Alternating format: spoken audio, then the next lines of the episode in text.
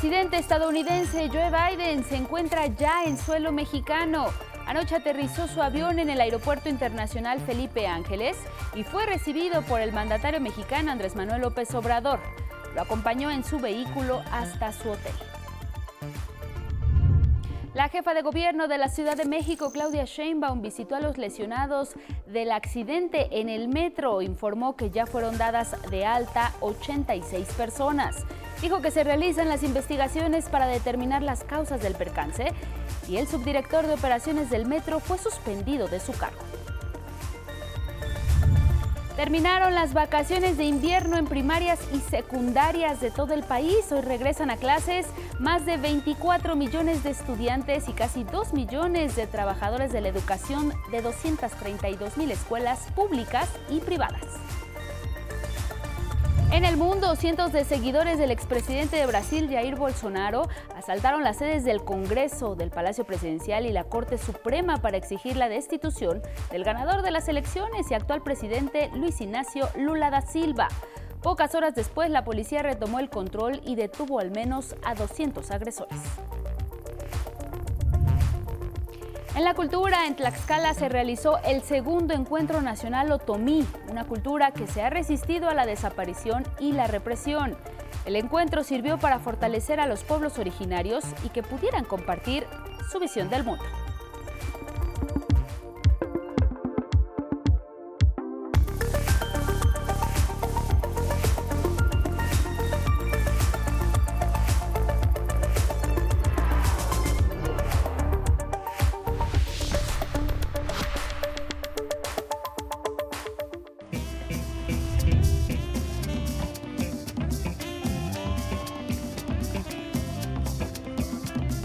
Con música, baile y carros alegóricos, los habitantes y visitantes de Pasto en Colombia festejaron el carnaval anual de negros y blancos.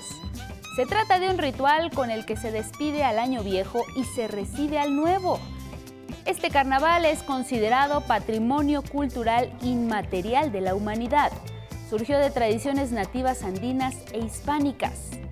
Los dos últimos días del carnaval, todos los participantes deben maquillarse, un día de negro y el otro de blanco.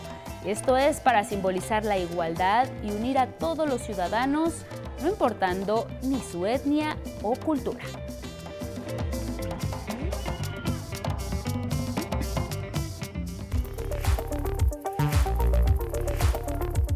Y con estas imágenes les damos la bienvenida a 11 Noticias Matutino. Muy buenos días, le invitamos a que se quede con nosotros. Le tenemos información nacional e internacional más relevante para que ustedes estén bien informados. Agradecemos a Magdalena Alejo también junto con... Eh, eh, por su interpretación en lengua de señas mexicana. Alberto Mujica, también muchas gracias. Les recordamos que nos pueden seguir a través de Spotify, de Twitter, de TikTok y de Instagram y también de nuestra página de 11noticias.digital. Saludo con mucho gusto esta mañana a mi compañera Carla Contreras. Carla, muy buenos días, bienvenida.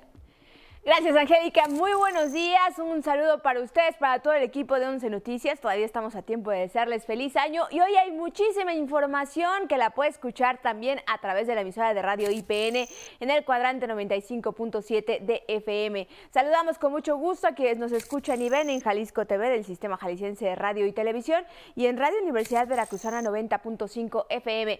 Como siempre, les pedimos que nos compartan sus opiniones y comentarios. Ya lo sabe, estamos ahí pendientes a través de de todas las redes, hashtag 11 Noticias. Y ahora sí, comenzamos. Este lunes 9 de enero concluye el periodo vacacional de invierno en educación básica. Más de 24 millones de estudiantes y 1.9 millones de trabajadores de la educación en las 232 mil escuelas públicas y privadas de todo el país reanudan actividades en las aulas. Hay que destacar que la semana del 2 al 6 de enero el personal educativo participó en el taller intensivo de formación continua sobre los nuevos planes y programas de estudio para educación básica. Alrededor de 4.8 millones de estudiantes y casi 413 mil docentes en más de 20.800 planteles de educación media superior ya retomaron actividades desde el 2 de enero. En el nivel superior, las autoridades escolares de cada uno de los más de 5.800 planteles determinaron las fechas en las que estudiantes y docentes regresan o regresaron a las aulas. En asuntos de salud, a partir de este lunes y hasta el 31 de enero se aplicarán en la Ciudad de México vacunas contra COVID a niñas y niños con 5 años cumplidos en diciembre y enero. Estos chiquitos recibirán el biológico pediátrico Pfizer y podrán acudir a cualquiera de los 230 centros de salud de la capital del país de las 8 de la mañana a las 3 de la tarde. Para recibir la vacuna no olviden que los padres deben registrar a su hijo o hija en la página mivacuna.salud.gov.mx y llevar el expediente descargable en la plataforma. Además, a partir de lunes, padres y madres podrán completar el esquema de vacunación para niñas y niños de 5 a 11 años que ya recibieron su primera dosis hace más de 21 días. Y cambiamos de tema porque Joe Biden, mandatario de Estados Unidos, ya se encuentra en México y está aquí para participar en la cumbre de líderes de América del Norte. Fue recibido por el presidente Andrés Manuel López Obrador en el Aeropuerto Internacional Felipe Ángeles. Mi compañero Gilberto Molina estuvo ahí y nos cuenta cómo fue la llegada. El presidente de Estados Unidos, Joe Biden, llegó a México este domingo como parte de su primera visita oficial a nuestro país. El Air Force One que lo trasladó a la capital mexicana, procedente del Paso, Texas, aterrizó a las 7.22 horas de la noche en el Aeropuerto Internacional Felipe Ángeles. Al pie de la escalinata lo esperaba el mandatario mexicano Andrés Manuel López Obrador. Ambos sellaron ese primer encuentro con un apretón de manos. Acompañaban en ese momento al presidente López Obrador, el canciller Marcelo Ebrard y el embajador de México en Estados Unidos, Esteban Moctezuma. A Biden también lo esperaba el embajador de la Unión Americana en nuestro país, Ken Salazar, con quien se dio un afectuoso abrazo. Los mandatarios de México y Estados Unidos caminaron juntos por la alfombra roja, custodiada por elementos del ejército mexicano, y abordaron el vehículo oficial de Estados Unidos, conocido como la Bestia, por su máximo nivel de seguridad. Así, poco antes de las 8 de la noche, abandonaron el AIFA. En el trayecto a la Ciudad de México, en una primera charla informal, intercambiaron impresiones previo a la reunión oficial que sostendrán este lunes en Palacio Nacional y de cara a la décimo cumbre de líderes de América del Norte, a la que se les unirá el primer ministro de Canadá, Justin Trudeau. Unas horas antes de este mismo domingo, a las 4.30 de la tarde, llegó al Aeropuerto Internacional de la Ciudad de México la primera dama estadounidense Jill Biden, quien fue recibida por la escritora Beatriz Gutiérrez Müller, esposa del presidente López Obrador. Así, el matrimonio Biden pasó ya su primera noche en la capital del país como parte de una agenda de visita a México de cuatro días. Con imágenes de Genaro González, 11 Noticias, Gilberto Molina. Una visita de suma relevancia y en entrevista para el 11, el comisionado del Instituto Nacional de Migración de nuestro país, Francisco Garduño, dijo que la reunión formal que sostendrán este lunes los presidentes López Obrador de México y Joe Biden de Estados Unidos pues nuestro país tendrá la tarea de insistir en que en la Casa Blanca invierta de manera decidida en los países de Centroamérica expulsores de migrantes. Este será, afirmó el comisionado del instituto, uno de los puntos del tema migratorio, el cuarto en la agenda bilateral. Lo principal, los, las causas de la migración, que son pues, pobreza, falta de empleos entonces lo que él ha estado proponiendo es que haya una inversión este, considerable de los Estados Unidos. ¿En dónde? En Guatemala, en Honduras, en San Salvador y Costa Rica. Entonces, ¿para qué? Para que se creen los suficientes empleos. No obstante, el comisionado Garduño lamentó que hasta ahora haya poco interés del vecino del norte para atender las causas de la migración en los países de origen. Ha habido burocracia o oídos sordos, o bien se quieren canalizar algún apoyo a través de las ONGs, porque no se confía en los gobiernos centroamericanos. Cambiamos de tema porque continúan los trabajos para retirar los trenes que chocaron en la línea 3 del metro. Un incidente que dejó 106 personas lesionadas. Hasta ahora 84 de estos usuarios ya fueron dados de alta. La jefa de gobierno de la Ciudad de México ha acudido a los hospitales para visitar a los heridos. Le contamos los detalles. El gobierno de la Ciudad de México informó este domingo que ya fueron dadas de alta 84 de las 106 personas lesionadas en el choque de dos trenes ocurrido este sábado en la línea 3 del metro entre las estaciones La Raza y Potrero. 22 continúan hospitalizadas, todas ellas en condición estable. Asimismo, se informó que el subdirector de operaciones del metro fue suspendido de su cargo mientras se realizan las investigaciones para deslindar responsabilidades. Francisco Echavarri Hernández lo sustituye.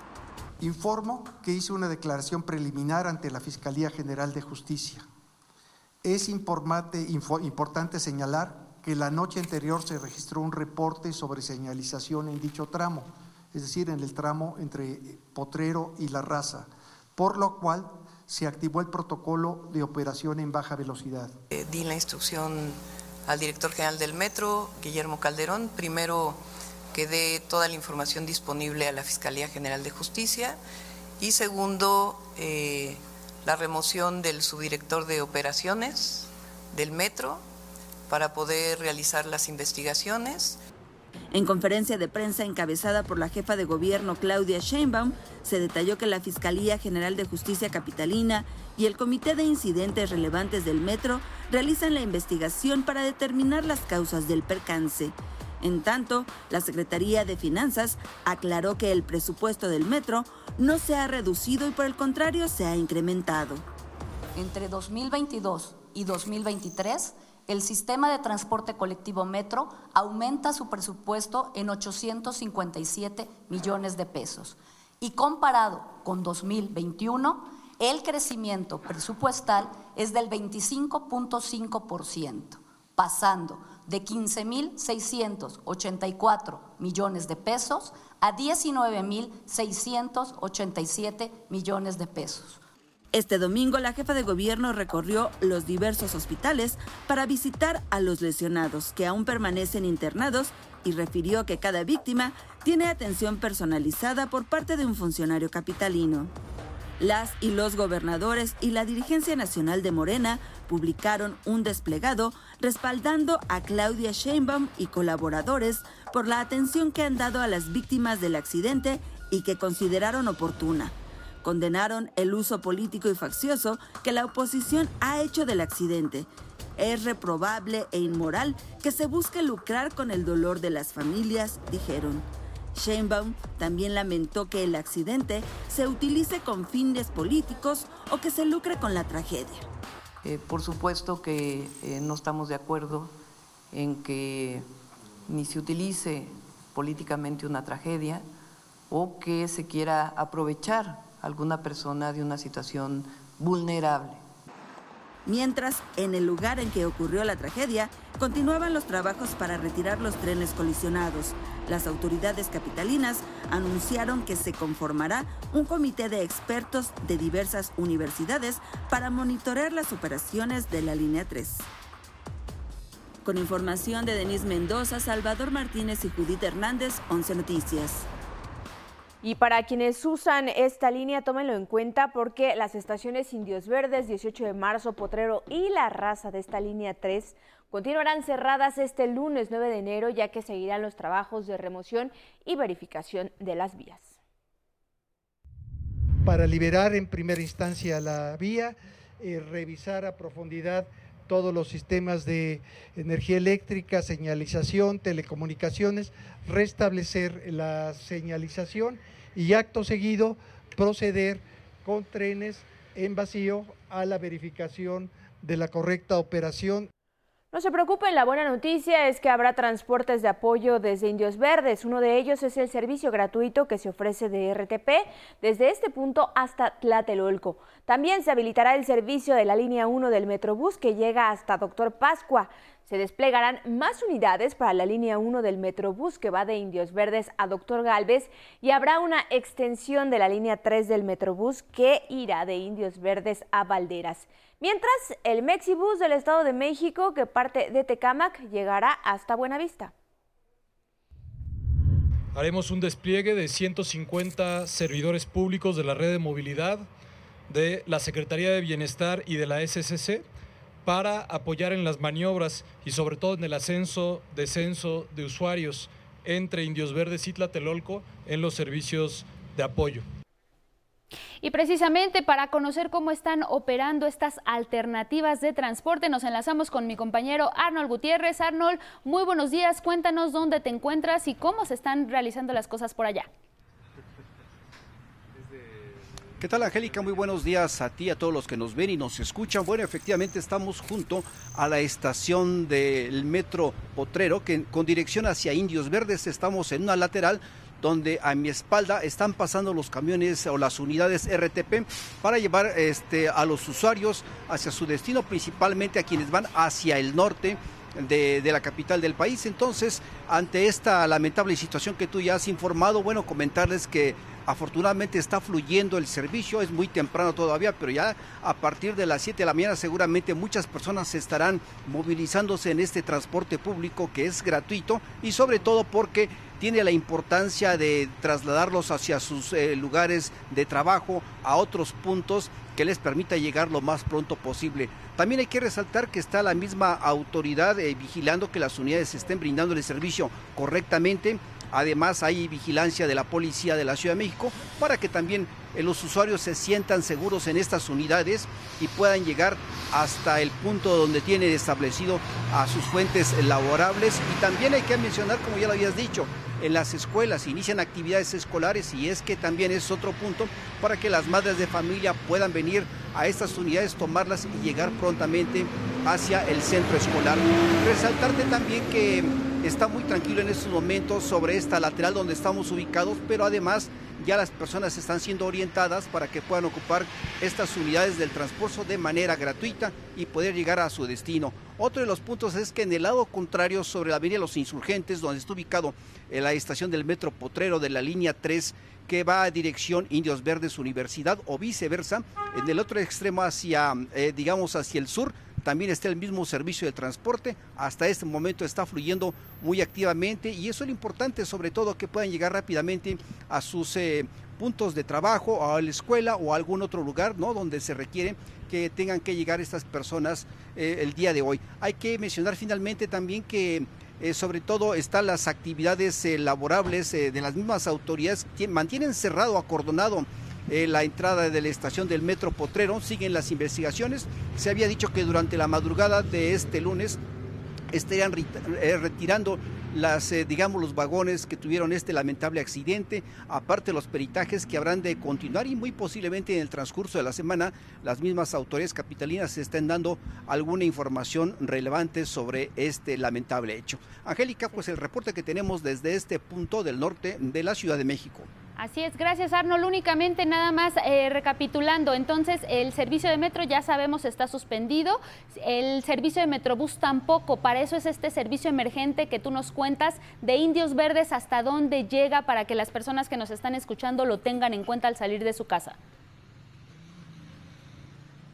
Hasta el, de acuerdo con los, el reporte es Tlatelolco, donde están ofreciendo el servicio para que las personas puedan este, trasladarse de manera, digamos, el servicio gratuito eh, a través de las unidades RTP, que ese es uno de los factores que están llevando hacia diferentes puntos, pero el sistema de transporte colectivo es lo que nos habían dicho las autoridades desde Indios Verdes hasta el, el, punto de Tlatelolco. Muchísimas gracias Arnold Gutiérrez, seguiremos pendiente de ver cómo se desarrolla pues este sistema alternativo por el incidente que ocurre. Muchas gracias Arnold, buenos días.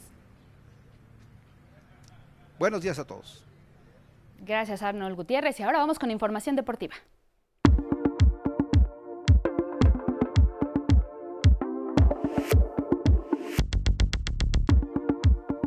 Muy buenos días, vamos con la información deportiva. Iniciamos con el fútbol mexicano. Avanza la jornada 1 de clausura 2023 con los partidos del domingo pasado. Los Pumas iniciaron con una victoria en casa y remontaron y vencieron 2 a 1 a Juárez con goles de Eduardo Salvio y Dinenino. Los universitarios sumaron sus primeros tres puntos. Mientras que Tigres goleó a Santos en el Estadio Corona, donde con goles de Reyes, Guiñac y Quiñones, Tigres se impuso con tres goles a cero. En tanto que Cruz Azul debutó en el torneo al visitar a los Cholos de Tijuana. En este encuentro hubo un empate a uno. Finalmente, hoy para cerrar la jornada, el campeón Pachuca recibirá al Puebla. Vámonos al fútbol americano de la NFL porque cerró la temporada regular y quedaron definidos los 14 equipos clasificados a los playoffs. En la conferencia americana ya tiene a sus siete invitados a la postemporada. Los Delfines de Miami lograron el último boleto y regresan a esta instancia tras siete años de ausencia, luego de vencer 11 a 6 a los Jets de Nueva York. Y así quedan los juegos. Los jefes de Kansas City fueron los líderes y tendrán descanso. Y la ronda de comodines la disputarán los Delfines de Miami ante los Bills de Buffalo, los Cuervos de Baltimore contra los Bengalíes de Cincinnati, los Cargadores de Los Ángeles ante los Jaguares de Jacksonville.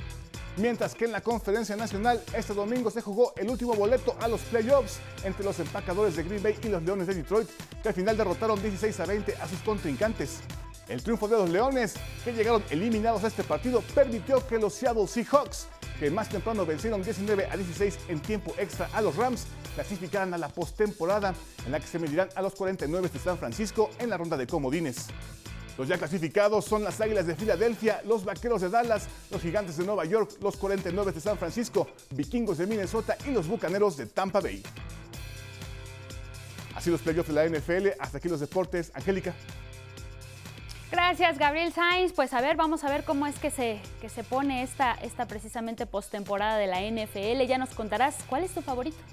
Rumbo al Por lo pronto, para Super Bowl yo creo que los 49 andan muy, muy fuertes y los jefes de Kansas City que andan imparables. Perfecto. Muchísimas gracias, Gabriel. Nos vemos mañana. Nos vamos a ir a una pausa. Le invitamos a que se quede con nosotros. Le vamos a tener cómo se está viviendo el regreso a clases desde alguna escuela pública.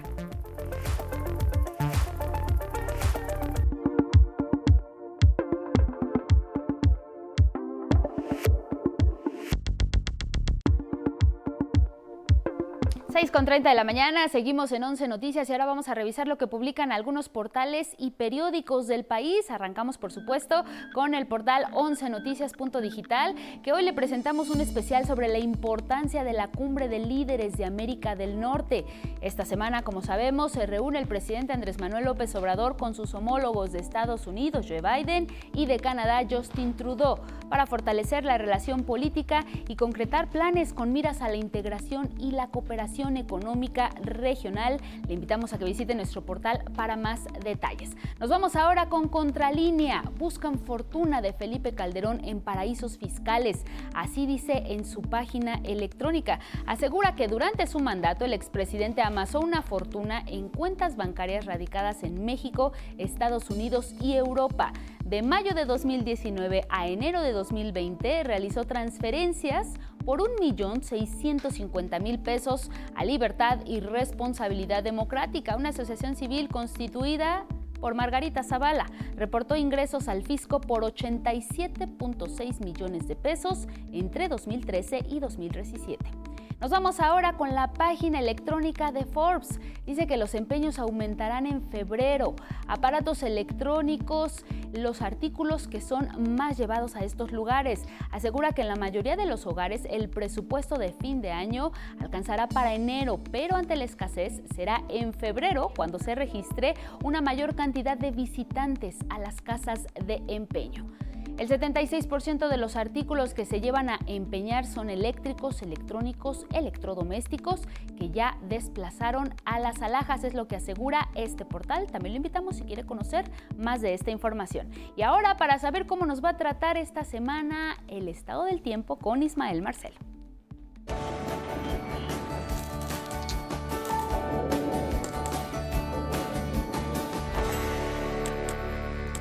Hola, ¿qué tal Angélica? Muy buenos días. En este regreso a clases les presentamos la información del estado del tiempo que se pronostica en el territorio nacional, donde sin duda el paso del Frente Frío 22 y canales de baja presión producirán lluvias en el sureste mexicano y la península de Yucatán, además de viento del norte en el istmo de Tehuantepec.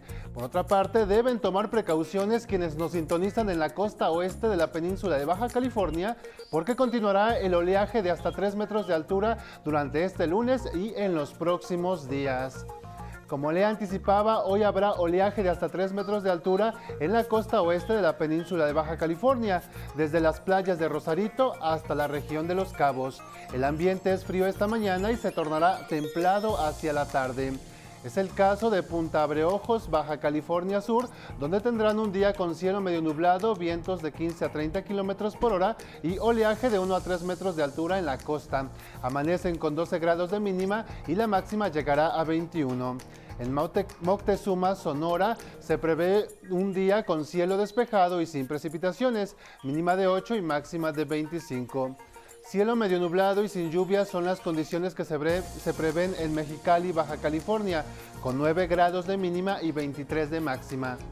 Esta mañana experimentan temperaturas por debajo de los 0 grados Celsius en partes altas de Chihuahua, Durango y Zacatecas. Por la tarde se registrará ambiente templado en todo el norte mexicano, con lluvias en Nuevo León, Tamaulipas y San Luis Potosí. Todo esto por efectos del Frente Frío 22. Cielo despejado y una mañana fría se presenta en Ojinaga, Chihuahua, con 7 grados de mínima y por la tarde llegarán a 23 de máxima. Similares condiciones tendrán en la capital potosina, con cielo medio nublado, ambiente frío esta mañana y cálido por la tarde. Las temperaturas irán de los 8 a los 23 grados Celsius. En Jiménez, Tamaulipas dominará cielo medio nublado este lunes con posibilidad de lluvias ligeras por la tarde, mínima de 15 y máxima de 28 grados. Para el sureste del territorio nacional, dos canales de baja presión y la entrada de humedad del Golfo de México producirán lluvias fuertes en el sur de Veracruz, en Tabasco, Oaxaca, Chiapas y Quintana Roo, así como viento del norte de 50 a 60 kilómetros por hora en el istmo de Tehuantepec. Así, en Ciudad Ixtepec, Oaxaca, les anticipamos un día nublado con posibilidad de lluvias ligeras. El viento soplará, del norte con rachas de 60 kilómetros por hora, una mínima de 20 y máxima de 32 grados. También esperan precipitaciones en Tuxtla Gutiérrez, Chiapas, ya que dominará cielo nublado a lo largo del día y las temperaturas oscilarán entre los 16 y 28 grados Celsius. Cielo medio nublado pero sin lluvias se prevé en Tecax, Yucatán. El ambiente será cálido con 20 de mínima y 30 de máxima. En el occidente de nuestro país inician la semana con cielos despejados, ambiente fresco durante la mañana y cálido por la tarde, sin condiciones para lluvias. Por ejemplo, en Tepic Nayarit se pronostican cielos despejados, ambiente cálido este 9 de enero, amanecen con 14 grados de mínima y alcanzarán 28 de máxima. Similares condiciones tendrán en Guadalajara, Jalisco, con temperaturas entre los 10 y 25 grados. En Zitácuaro, Michoacán, tienen un fresco amanecer con los termómetros registrando 8 grados de mínima y por la tarde llegarán a 19 de máxima, también sin precipitaciones. Una mañana fría tenemos en el centro del país con heladas en partes altas de Hidalgo, Puebla, Tlaxcala y en el Estado de México. Hacia el mediodía y durante la tarde incrementará, la nubosidad con probabilidad de precipitaciones en Hidalgo, Puebla y Tlaxcala. En Actopan, Hidalgo tienen una fría mañana con 7 grados de mínima y por la tarde habrá lluvias ligeras con una máxima de 21. Donde sí amanecen con mucho frío es en Apizaco, Tlaxcala, también con lluvias ligeras por la tarde, mínima de 4 y máxima de 21. Y aquí en la Ciudad de México dominará cielo medio nublado, sin precipitaciones y temperaturas que oscilarán entre los 7 y 23 grados Celsius.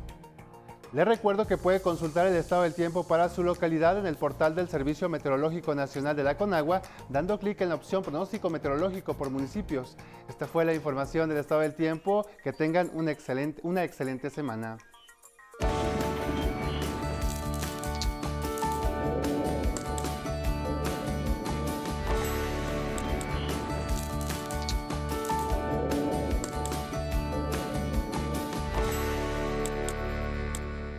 Gracias por la información, Ismael. Excelente semana también para ti. Y hoy es un día de mucha actividad y de caos porque regresan millones de estudiantes a las escuelas. Y tú, Judith Hernández, te encuentras justamente en la secundaria número 3, Rosario Castellanos, para darnos los detalles de cómo está transcurriendo este regreso a clases. Te saludo con gusto, Judith. Muy buenos días. Adelante con la información. ¿Qué tal, Carla? Muy buenos días. Así es, pues hoy regresan a clases alrededor de 24 millones de estudiantes de educación básica, así como 1.9 millones de eh, trabajadores de la educación de 232 mil escuelas públicas y privadas de todo el país. Aquí en la capital del país son aproximadamente 1.4 millones de eh, estudiantes, pues los que regresan. Y bueno, pues concluye el periodo invernal, por eso regresan hoy a clases, pero pues no así el clima invernal, pues eh, los alumnos tendrán un helado regreso a clases con, eh, como ya no lo mencionaban, esta entrada del Frente Frío número 22, que será el que le dé la bienvenida a las aulas, pues a estos millones de estudiantes. Así que, pues la primera recomendación para todos es que salgan bien abrigados porque se esperan temperaturas pues bastante bajas. La segunda recomendación, como siempre, es salir con tiempo este primer día de clases, pues además de los congestionados viales habituales en el primer día de clases, pues hoy aquí en la capital del país se suman eh, el cierre de un tramo de la línea 3 del metro y pues los cierres viales que también se esperan por la presencia aquí en la capital del país de los eh, mandatarios de Estados Unidos y Canadá, Joe Biden y Justin Trudeau, pues que también implicarán algunos cierres viales y pues complicarán la circulación aquí en la capital del país. Y bueno, pues para evitar congestionamientos viales, la Secretaría de Seguridad Ciudadana Capitalina pues tiene preparado para hoy un operativo de regreso a clases que inició desde las 6 de la mañana de este lunes en el que participan alrededor de 7 mil elementos de las diversas corporaciones de esta dependencia, pues apoyados por 900 eh, patrullas e incluso un par de helicópteros del agrupamiento Cóndores. Y bueno, ya tú bien lo decías, Carla, estamos transmitiendo desde la secundaria número 3 Rosario Castellanos, aquí ubicado en la avenida Metro Rural en la alcaldía Miguel Hidalgo. Y bueno, pues si bien esta secundaria abrió sus puertas desde muy temprano, pues como se puede apreciar a mi espalda, son realmente pocos los alumnos que han llegado, pues la entrada a clases es a las 7 de la mañana, entonces nosotros estamos esperando pues eh, que continúe la llegada de los estudiantes, Carla. Así es, Judith, ojalá que los padres cumplan con estas recomendaciones de salir con tiempo, de no estacionarse, por favor, en doble fila, contribuir en la manera de lo posible con las autoridades de seguridad pública para que esta entrega de los niños a las escuelas sea lo más eh, pronto posible y obviamente ayudar a la agilidad en cuestiones de tránsito. Importante también esta recomendación que les haces a todos los padres y a los chiquitos de acudir bien abrigados a las escuelas. Se espera este descenso en las temperaturas y también es importante hacerles mención, Judith, que si llegan a presentar algún malestar en vías respiratorias, pues de preferencia llevarlos primero al médico antes de hacer este regreso a clases, porque no hay que olvidar que también sigue presente entre nosotros la influenza, el, el COVID y otro tipo de virus que se pueden propagar con facilidad por este eh, frío que se está presentando en las últimas semanas, Judith. Así es, Carla, pues nosotros continuamos pendientes de este regreso a clases. Claro que sí, seguimos pendientes. Muchas gracias por esta información. Eh, ya más tarde les estaremos dando los detalles de cómo se dio este regreso a clases. Un saludo a ti y a tu equipo. Y ahora nos vamos con más información relacionada con el presidente Andrés Manuel López Obrador, quien visitó el sureste del país con la finalidad de supervisar los avances en la construcción del tren Maya. En redes sociales compartió un video en el que destaca el tendido de rieles del proyecto y también dio a conocer que el tramo que irá de Mérida a Campeche, que comprende 143 kilómetros, ya se colocaron 103 kilómetros de rieles y se espera que la totalidad del tramo se concluya el 31 de marzo. El mandatario federal aprovechó la oportunidad para desmentir que sean rieles oxidados, como aseguró el diario Reforma, que se habían adquirido.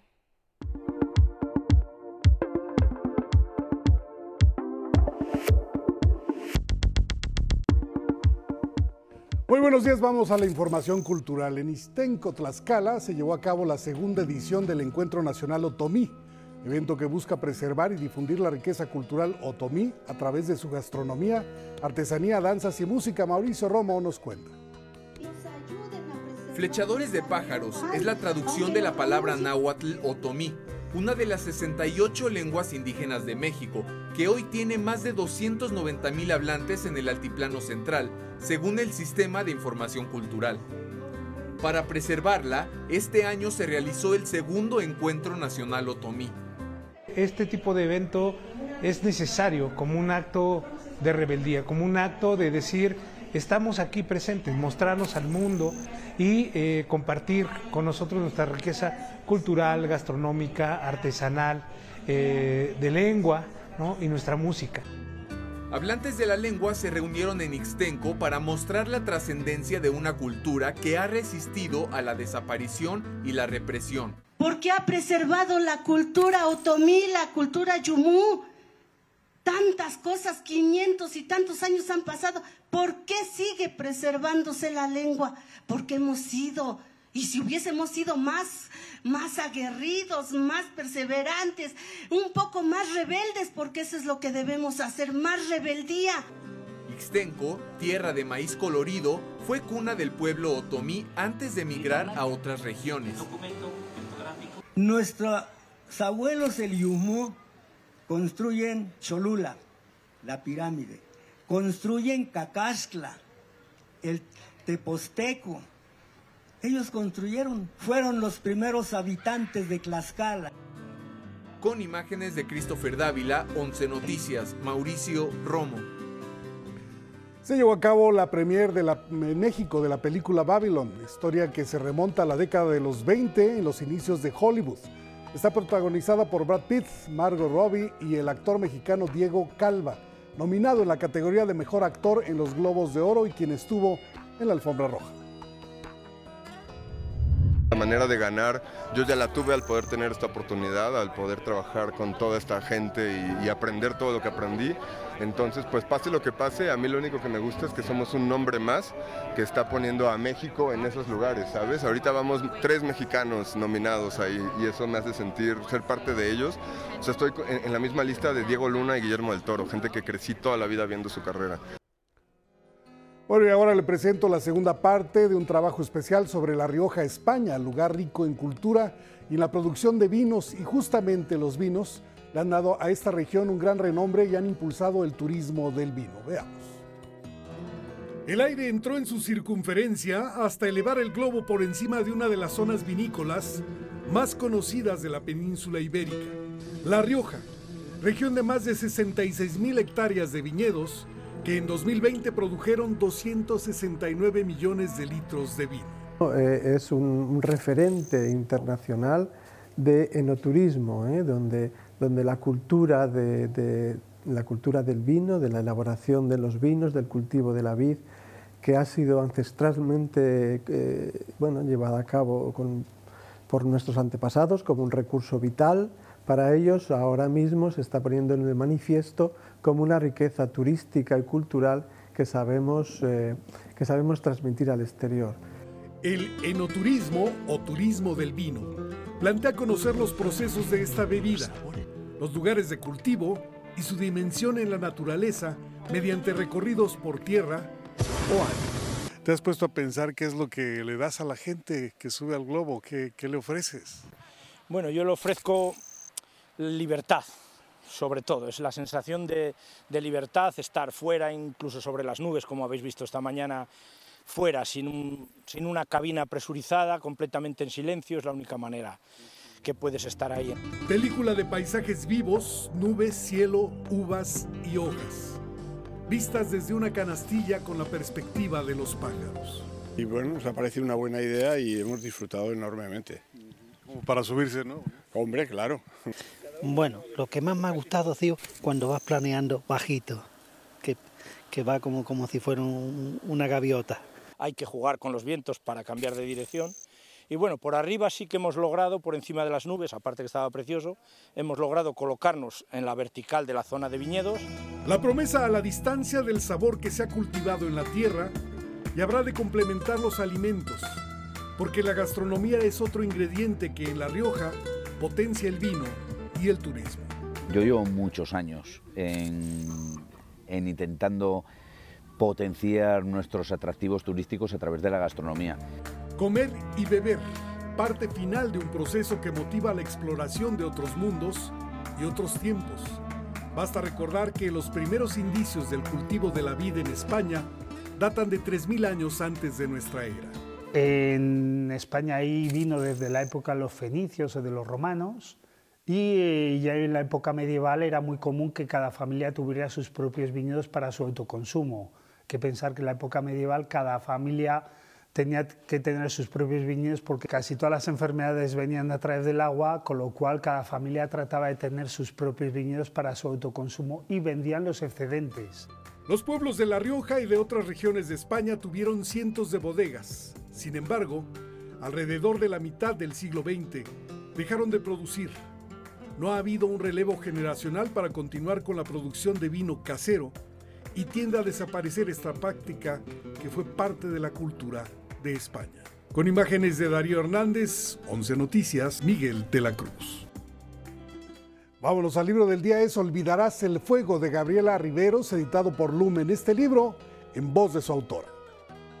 Eh, esta historia de la familia Carvajal o la historia de Joseph Lumbroso o de seres humanos como nosotros, ¿no? Cómo se sigue extendiendo dentro de cada uno de los lectores, entrelazándose a sus propias historias familiares. Se vuelve también una historia de hoy, con esta historia de migración, de violencia, de, de intrigas políticas. Bueno, pues mi primer sorpresa, por ejemplo, era eh, las anécdotas que la gente cuenta. Me dicen que descienden de personajes que están en la novela, incluso de personajes que se apellidan, por ejemplo, Lombroso, que es un apellido que se deriva de este sueño que Luis de Carvajal el Mozo tiene en la cárcel cuando escucha eh, a su madre, pues los, los, el dolor, ¿no? Con la tortura, y él sueña que, que Dios derrama en él un licor precioso, y entonces decide cambiar su nombre de Luis de Carvajal el Mozo a Joseph Lumbroso. Pues por supuesto que me conmueve mucho encontrarme con personas aquí en Ciudad de México que se apellidan Lumbroso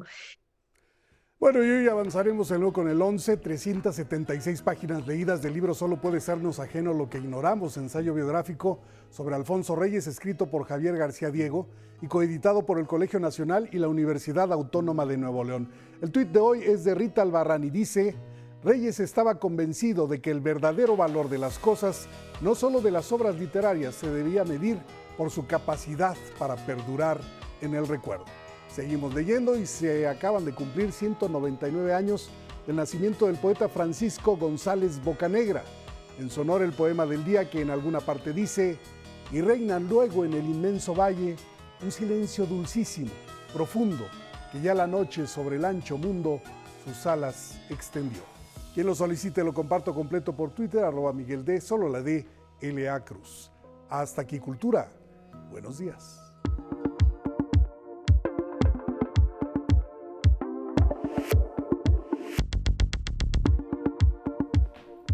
Muchos asuntos relevantes en materia internacional. Saludamos con gusto a Lorenzo Lazo, analista de asuntos internacionales, para que nos, nos platique en esta ocasión de la reunión de jefes de Estado de Norteamérica que se celebrará aquí en México. Lorenzo, muy buenos días, bienvenido. ¿Qué tal? ¿Cómo estás? Buena semana para ti, buena semana para México, definitivamente, porque esta va a ser la semana más importante en términos de vía diplomática y de relaciones internacionales que lleva la administración del presidente López Obrador.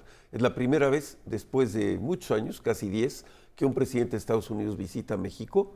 Eh, sabemos y recordamos la, la difícil negativa y hostil relación del presidente Trump hacia México en su momento y ahora el presidente Biden, que ya desde el periodo del presidente Obama, a lo largo de esa administración de ocho años, tuvo una relación con México importante y visitó en su momento este país. Hoy se reúnen por primera vez en territorio mexicano el presidente de los Estados Unidos, que es la primera vez que viaja a un país latinoamericano desde que entró a la oficina oval, y el eh, primer ministro Justin Trudeau de Canadá para llevar a cabo la décima reunión de jefes de Estado de Norteamérica.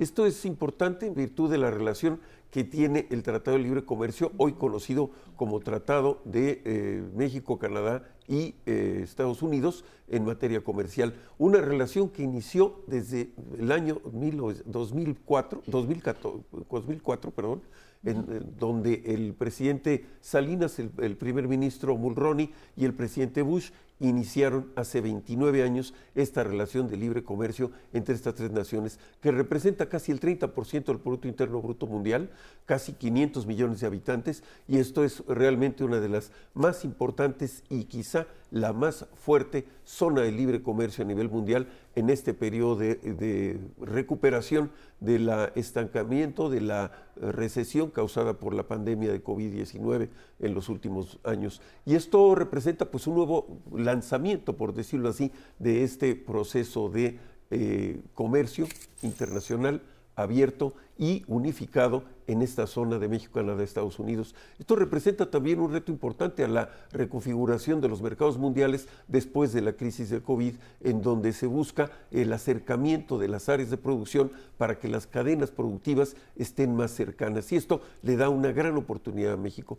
La agenda está publicada, la agenda es amplia y se tiene quizá el énfasis en dos tipos de imágenes. Una, la que corresponde a la relación interna de México, Canadá, Estados Unidos en tema comercial, migración, el tema relativo a las relaciones económicas y lo que se busca en términos de equidad, no solamente comercial y económica, sino también social y humana. El segundo punto corresponde al tema de, migración. Esto es necesariamente un tema muy delicado y la parte más crítica en la relación México-Estados Unidos viene siendo necesariamente y de una manera lamentable el problema de carácter migratorio y el comercio ilegal de armas y de sustancias tóxicas, adictivas e ilegales en la frontera de ambos países. Estos quizás serán los temas que se aborden no solamente en la relación trilateral que se llevará a cabo con los tres mandatarios, sino también en los hechos de que tanto el presidente eh, Biden como el presidente López Obrador tendrán reuniones privadas, el presidente Biden y el presidente Trudeau también tendrán relaciones privadas y el presidente mexicano López Obrador con el primer ministro Trudeau tendrán también relaciones privadas. Esto va a abrir un nuevo diálogo en la región, va a tener necesariamente una muy delicada forma de plantear los trabajos que a lo largo de este periodo han venido realizando los equipos de eh, soporte diplomático en los tres países, debido a que muchas de estas relaciones vienen prenegociadas, vienen predefinidas y los comunicados esperamos tengan pues estos mensajes tanto de consumo local para que los mandatarios a sus países den las señales correspondientes a la relación positiva económica, comercial, migratoria en términos de conveniencia a su propio proyecto político y por otra parte los pronunciamientos a nivel de región hacia el exterior en materia comercial, en materia de cambio climático, que viene siendo un tema trascendente, en materia de eh, derechos humanos, sobre todo en el problema migratorio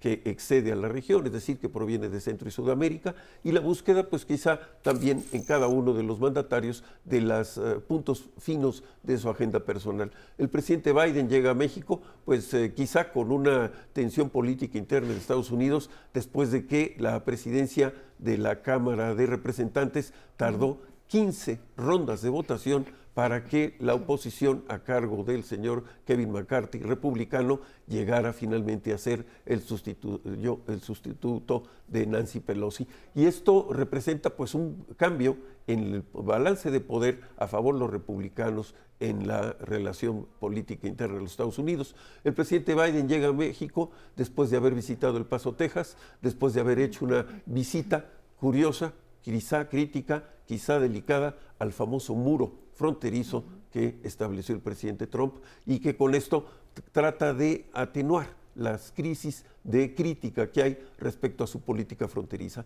Así que no deja de ser una semana muy delicada, una semana en donde estos tres días van a, determinar mucho de la forma como estos tres países se llevarán a cabo adelante y que en los comunicados conjuntos públicos pues habrá pronunciamientos no solamente en la región, que siempre hay un mensaje hacia Latinoamérica, siendo el primer país que visita Trump, y por supuesto el problema muy delicado que se generó el día de ayer en Brasil, en donde pues una turba enardecida, copiando los malos ejemplos de Trump, trató de quitarle atención al gobierno inicial de Lula.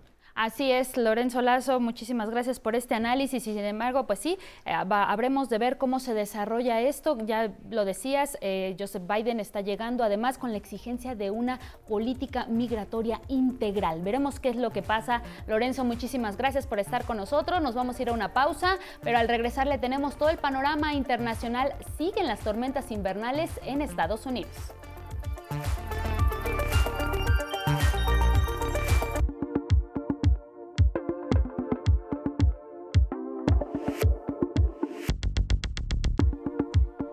7 de la mañana, tiempo del centro. Gracias por seguir en la señal de 11 Noticias. Y ahora los invito a que revisemos qué destaca en este día la prensa internacional. Comenzamos en Reino Unido con el diario The Independent, que destaca que el primer ministro Rishi Sunak genera optimismo en torno a las conversaciones sobre el salario del Servicio Nacional de Salud.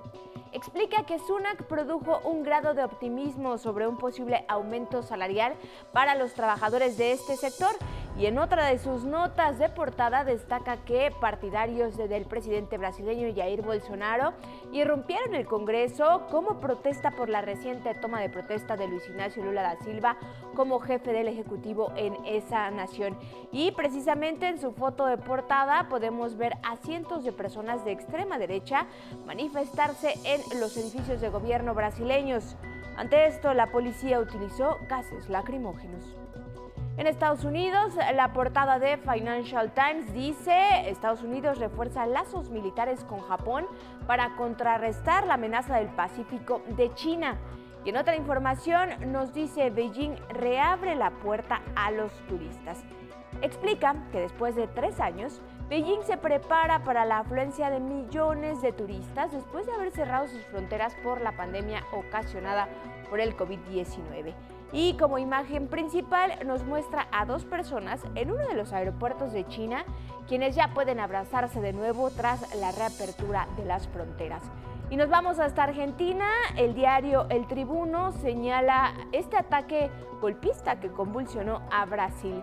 Dice que miles de personas identificadas como seguidoras del expresidente Jair Bolsonaro invadieron el Congreso, el Palacio Presidencial de Planauto y la sede del Tribunal Superior de Brasilia.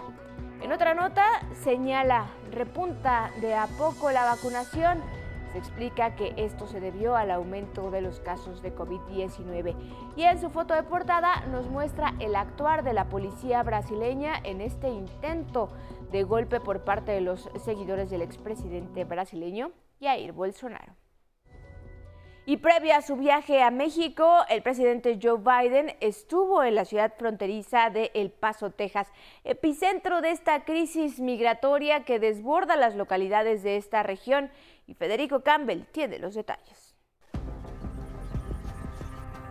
En su primera visita a la frontera sur desde que asumió el cargo en 2021, el presidente de Estados Unidos, Joe Biden, estuvo en El Paso, Texas, donde se reunió con personal del Servicio de Aduanas y Protección Fronteriza, autoridades locales, empresarios y líderes religiosos que atienden a migrantes. Él necesita escuchar los retos que enfrentamos como país en migración y en la frontera, que han crecido mucho. Biden fue recibido en el aeropuerto del Paso por el gobernador de Texas, Greg Abbott.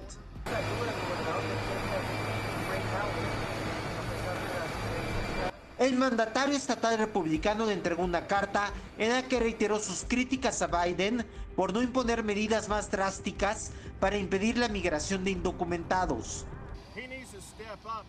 Él necesita actuar y reembolsar dinero al estado de Texas por el dinero que gastamos y dar más recursos del gobierno federal. Junto con la patrulla fronteriza, Biden recorrió una parte del muro y el puente de las Américas que conecta las ciudades de El Paso y Ciudad Juárez, Chihuahua. También estuvo en un albergue del grupo religioso Ejército de Salvación que ofrece ayuda a migrantes. Previo a la visita de Biden en El Paso hubo manifestaciones en demanda de una reforma migratoria en Estados Unidos. ¡Una reforma migratoria! ¡Ahora! 11 Noticias, Federico Campbell Peña. Y también allá en la Unión Americana, seis personas murieron a causa de las lluvias torrenciales que azotan el norte de California y derivado de estas fuertes precipitaciones, varios árboles se cayeron, así como varios postes de energía eléctrica, dejando sin luz al menos a 335 mil personas. Se ha pronosticado que este lunes llegue la segunda de las cinco grandes tormentas que se esperan para los próximos 10 días. Se mantienen así las alertas por inundación para los condados de Monterrey, Santa Cruz, Sonoma, Mendocino y Sacramento. Y ahora nos vamos hasta Brasil, donde como ya le hemos estado reportando, se vivieron horas difíciles. Y es que en este país cientos de simpatizantes del expresidente ultraderechista Jair Bolsonaro asaltaron y vandalizaron el Palacio Presidencial, el Congreso Nacional y la Suprema Corte.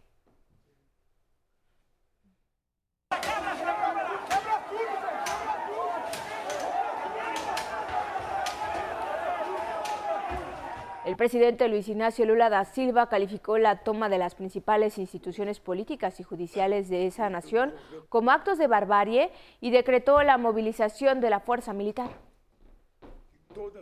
Todas aquellas personas que hicieron esto serán encontradas y sancionadas.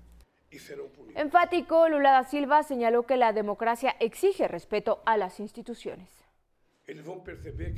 Se darán cuenta de que la democracia garantiza el derecho a la libertad y a la libre expresión, pero también exige que la gente respete las instituciones creadas para fortalecer la democracia.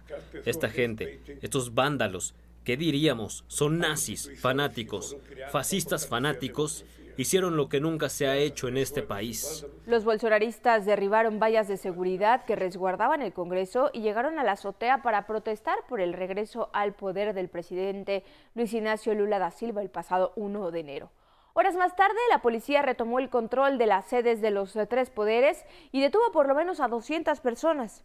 Los gobiernos de Estados Unidos, América Latina y México, así como en la Unión Europea, reprobaron estos hechos. El presidente López Obrador calificó de reprobable y antidemocrático el intento golpista de los conservadores de Brasil, asusados por la cúpula del poder oligárquico, sus voceros y fanáticos. Y nos vamos hasta China porque abrió sus fronteras tras casi tres años de aislamiento por la pandemia del COVID-19. Lo importante ya no exigirá un periodo de cuarentena a quienes lleguen al país, pero sí solicitará una prueba negativa del COVID-19 realizada en las 48 horas previas a su arribo. Así, China deja atrás su política COVID-0 justo cuando experimenta una explosión de casos de COVID-19 derivada de la retirada de la mayor parte de las restricciones impuestas durante toda la pandemia. Regresamos con información nacional y es que la campaña nacional de vacunación de influenza estacional 2022-2023 la Secretaría de Salud reportó que se alcanzó más del 74% de cobertura, superando de esta manera la meta proyectada de 70%. Con corte al 30 de diciembre del año pasado se aplicaron 29 millones de biológicos que incluyó a niñas y niños desde los seis meses, personas mayores de 60 años, mujeres embarazadas, personal de salud y quienes tienen alguna comorbilidad. La vacunación contra la influenza continúa para personas con algún factor de riesgo.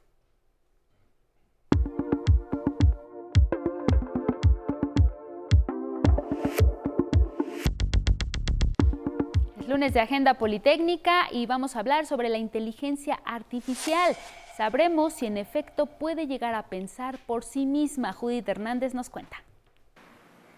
Hola, ¿qué tal? Hoy en Agenda Politécnica hablaremos de inteligencia artificial y el investigador politécnico Juan Humberto Sosa nos ayudará a derribar algunos de los mitos que existen alrededor de esta disciplina científica. Veamos. En el cine hemos visto en repetidas ocasiones cómo las máquinas parecieran cobrar vida y tener inteligencia propia. Sin embargo, eso es solo ficción, pues las máquinas en realidad no piensan hacen lo, lo que se les programó que hicieran, pero no son capaces de relacionar ideas para formarse pensamientos como lo hacemos los, los seres humanos o incluso como lo hacen los seres vivos, como los animales, los gatos o los perros. De ninguna manera. Solamente hacen. Cuando hablamos de inteligencia artificial, nos referimos a la disciplina que se encarga de que las máquinas sean capaces de imitar comportamientos humanos. La inteligencia artificial combina algoritmos para que las máquinas hagan cuatro cosas bien. Puedan percibir datos a través de sensores, como son por ejemplo cámaras, puedan aprender de esos datos a resolver problemas y cuatro, a tomar decisiones apropiadas en circunstancias inciertas, como lo haría, por ejemplo, un auto autónomo. La inteligencia artificial comenzó a desarrollarse desde los años 30, aunque el término surgió hace apenas 66 años. La inteligencia artificial vino para quedarse. Cada vez vemos más ropa inteligente, cada vez vemos más electrodomésticos inteligentes, los celulares que cada uno de nosotros traemos son dispositivos que utilizan mecanismos de inteligencia artificial y que le permiten reconocer nuestra voz. En el Laboratorio de Robótica y Mecatrónica del Centro de Investigación en Computación del IPN se trabaja para desarrollar un robot destinado a la exploración espacial. En el campo de la, de la robótica espacial estamos trabajando con un en el diseño de un robot de exploración de seis ruedas tipo rover, como esos de los cuales nos hablan y que ya existen, ¿verdad? que actualmente tiene China y tiene Estados Unidos y que se encuentran en el planeta Marte y que están explorando, buscando eh, indicios de vida, indicios de agua. También desarrollan un robot que ayudará al personal de enfermería. Estamos en los inicios del desarrollo de un robot que pueda tomar muestras de sangre, introduciendo una aguja en una vena tomando la muestra de sangre correspondiente y poniéndola en un tubo de ensayo para poder hacer un análisis de sangre. Los robots buscan ayudar a las personas, no desplazarlas y mucho menos rebelarse contra ellas. No, por sí mismas no, a menos que los seres humanos se lo programemos. O sea, las máquinas en sí no van a tumbar edificios, tampoco van a esclavizar a los seres humanos, no van a tener ninguno de esos apetitos como los tenemos los seres humanos, a menos que el mismo ser humano se los programe. Es todo en Agenda Politécnica con imágenes de Cristian Meléndez. Hasta la próxima. Bueno, y en más información del Politécnico, esto es para las y los jóvenes que están a punto de iniciar sus estudios de nivel medio superior, y es que el IPN da a conocer las cuatro modalidades de bachillerato que ofrece. Esto se llevará a cabo a través de la Expo Profesiográfica del nivel medio superior, que este año se lleva por título Internacionalízate y abre tus puertas al mundo, la cual se realizará del 12 al 22 de enero. Sobre el tema, el secretario académico del IPN, Mauricio Igor Jasso, indicó que durante la Expo Profesiográfica se informará sobre los 41 planes y programas de estudio que el Politécnico ofrece en las áreas físico-matemáticas, médico-biológicas, ciencias sociales y administrativas. La cita es en el Centro Cultural Jaime Torres Bodet de la Unidad Profesional Adolfo López Mateos allá en Zacatenco en un horario de 10 de la mañana a las 6 de la tarde. El acceso es gratuito. Los invitamos a consultar la página oficial www.ipn.mx para registrarse y tener más detalles. Vamos con otra información porque hoy en Estados Unidos arranca el juicio contra Genaro García Luna. Él fue secretario de Seguridad Pública en la administración del expresidente Felipe Calderón. Le contamos algunos datos sobre este juicio. Este lunes 9 de enero comienza en Estados Unidos el juicio contra Genaro García Luna, secretario de Seguridad Pública en el sexenio del presidente mexicano Felipe Calderón. El gobierno estadounidense acusa al exfuncionario mexicano de dirigir una empresa criminal, sumando cuatro delitos de narcotráfico en colusión con el cártel de Sinaloa y de mentir a un agente federal de migración. El primer día en la Corte Federal del Distrito Este en Brooklyn, Nueva York, serán presentados 400 ciudadanos neoyorquinos candidatos para integrar el jurado. A más tardar el 13 de enero, la Fiscalía y la Defensa deberán entregar a la jueza magistrada Peggy Kuo una lista de jurados que ambas partes consideren como aceptables. El 17 de enero quedarán seleccionadas 12 personas que definirán el destino judicial de García Luna. El juez Brian Cogan, quien ya encabezó el caso de Joaquín El Chapo Guzmán, determinó que los integrantes del jurado permanezcan en el anonimato y tengan protección federal mientras dure el juicio. Si es declarado culpable, quien fuera mano derecha de Felipe Calderón sería sentenciado a cadena perpetua o 20 años de prisión como mínimo, aunque podría aceptar la oferta de los fiscales estadounidenses, declararse culpable. Así, el juicio se anularía y García Luna se convertiría en testigo colaborador en juicios por narcotráfico. Cumpliría una sentencia de siete años de prisión y al término de este periodo sería deportado a México. 11 Noticias. En más información, se terminaron las vacaciones y miles de, de, paisanos que vinieron en caravanas a México a pasar estas fiestas de Navidad y fin de año finalmente regresaron a Estados Unidos y Canadá. Para garantizar su seguridad e integridad, la Guardia Nacional reforzó las acciones de seguridad y acompañamiento. Para ello, personal de la dependencia realiza patrullajes por las carreteras de los estados de Querétaro, Guanajuato, San Luis Potosí, Nuevo León, Coahuila, Tamaulipas y Zacatecas. Entramos con dirección a la frontera con la Unión Americana y en coordinación con autoridades federales y estatales se establecieron algunos puntos de supervisión. Además, se reforzó la vigilancia en aeropuertos, centrales de autobuses y centros turísticos con el objetivo de salvaguardar la integridad y los bienes de nuestros connacionales. Qué bueno que estén regresando con bien a sus hogares. La organización Médicos Sin Fronteras ofrece servicios a los migrantes que se encuentran en trayecto a Estados Unidos y que no cuentan con recursos para atender los padecimientos que tienen o bien que han adquirido en el trayecto. Mi compañera Gabriela Jiménez nos cuenta la historia. Nuestra mejor compañía de todo viaje es la muerte porque nos montamos en un bus, no nunca sabe si puede pasar un accidente, venimos pasando la selva donde mucha gente muere. La muerte se convierte en compañera de los migrantes durante su camino rumbo al sueño americano. Más allá de los riesgos que implica cruzar selvas, desiertos o subirse al tren de la bestia, se enfrentan a dificultades para recibir atención médica muchas personas están eh, tomando la decisión de viajar en el tren, en el tren conocido como la bestia. Entonces esto trae, eh, pues sí, eh, riesgos que, por ejemplo, las fracturas, las lesiones, las mutilaciones son una de ellas. Continúan la ruta y ya hemos recibido, por ejemplo, casos de personas que incluso ya están en los Estados Unidos y nunca se les brindó la atención necesaria. En muchos casos, debido a sus condiciones de pobreza y la ausencia de políticas públicas, no pudieron atender sus padecimientos, los cuales empeoran durante su viaje, costándoles la vida.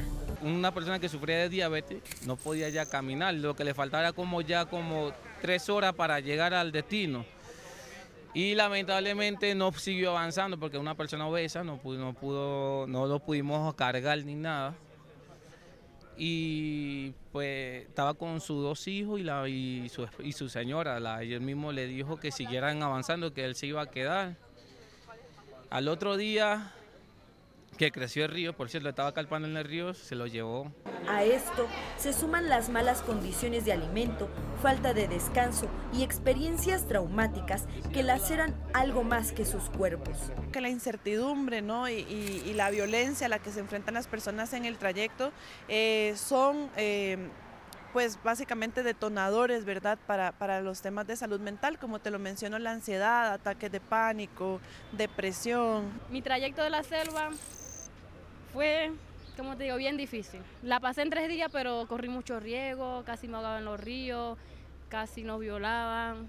Gracias a Dios no nos violaron porque los paramédicos de ahí, los guardias de Panamá, le tiraron bomba y salieron corriendo. Cuando llegué a San Pedro, fue una locura. Ah, en Guatemala me agarraron presa, los policías pedían plata. Acá digo, si uno no le daba plata, eso eran de 100, 200 dólares, 100, 200 dólares. Tuve presa tres veces. Me, eh, me ha entrado la depresión, o sea, bravamente porque yo estoy sola, yo estoy sin ninguna de mi familia. Yo tuve que dejar a mi hija. De este universo, asociaciones civiles como Médicos Sin Fronteras brindan servicios de salud gratuitos a cerca de 200 personas extranjeras por día.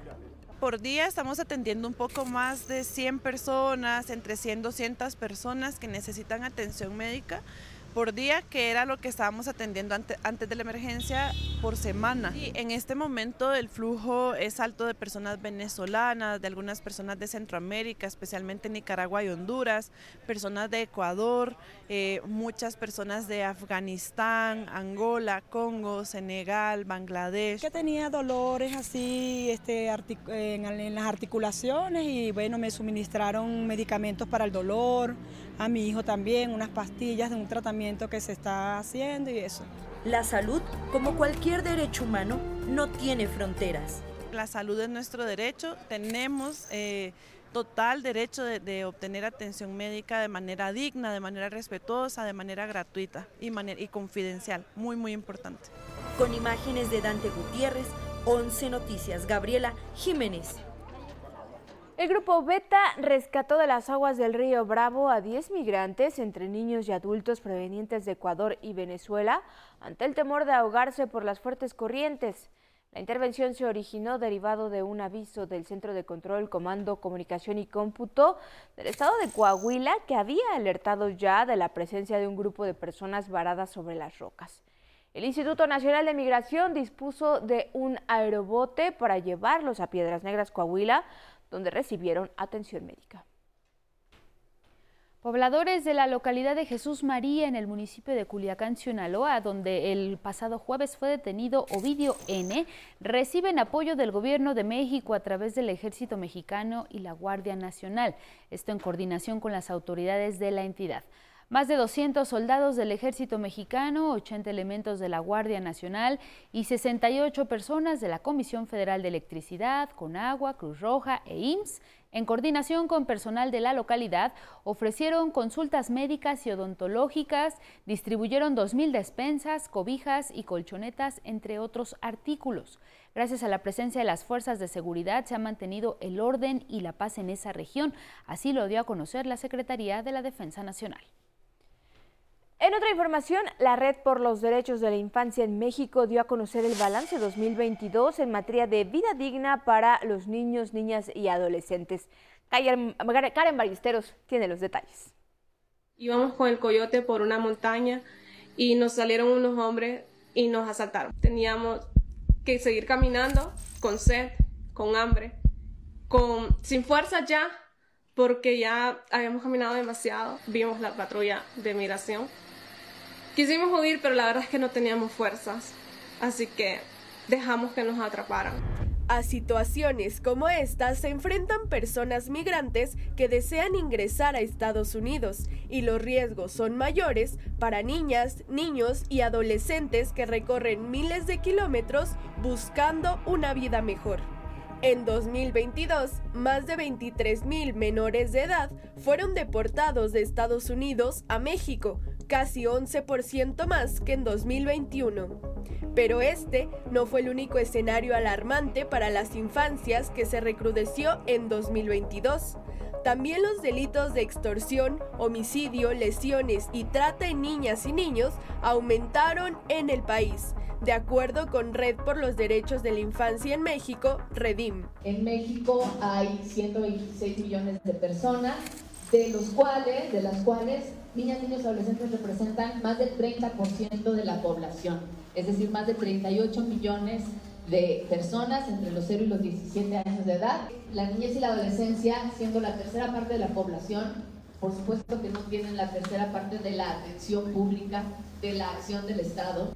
En lo que respecta a casos de violencia familiar, se registraron más de 20.000 víctimas, 54% fueron niñas y adolescentes, mientras que de las más de 8.000 víctimas de violencia sexual, 93% también fueron mujeres. Como ejemplos de esta mezcla tóxica que hemos denunciado durante el año, eh, una mezcla de violencia machista y violencia adultista, de la que siguen siendo víctimas las niñas y las adolescentes en nuestro país.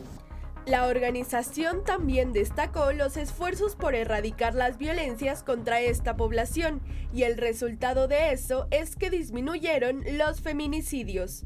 De enero a noviembre de 2021 hubo 100 registros de este delito, mientras que en 2022 la cifra bajó a 90. Sin embargo, tener solo un feminicidio es un crimen inadmisible.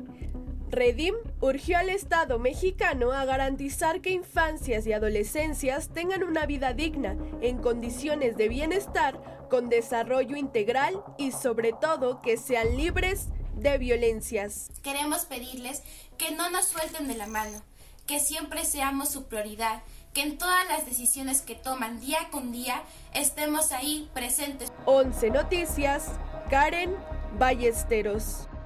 Es todo en este espacio informativo y antes de despedirnos les tenemos información de algunas movilizaciones que podrán afectar las vialidades. Tómelas en cuenta. Vecinos de la colonia Malinche, Nueva Tenochtitlan y Aragón se manifiestan sobre la avenida Eduardo Molina y circuito interior. Exigen el suministro de agua potable por medio de pipas. Mientras, integrantes del grupo Telefonistas Construyendo la Democracia se manifiestan contra de la Asamblea de Representantes de Telefonistas en rechazo a cualquier modificación del contrato colectivo de trabajo, a cualquier cambio de acciones por la pensión jubilatoria, así como la jubilación igualitaria para el personal de nuevo ingreso. Así es que tómalo en cuenta, que tengan excelente semana. Nos vemos muy temprano mañana a las 6 de la mañana. Feliz lunes para todos. Feliz lunes, Angélica. Gracias Carla Contreras, gracias a todos los que nos siguieron a través de Radio Instituto Politécnico Nacional y a través de nuestras redes sociales. Lo invitamos a que siga en la señal del 11. Muy buenos días.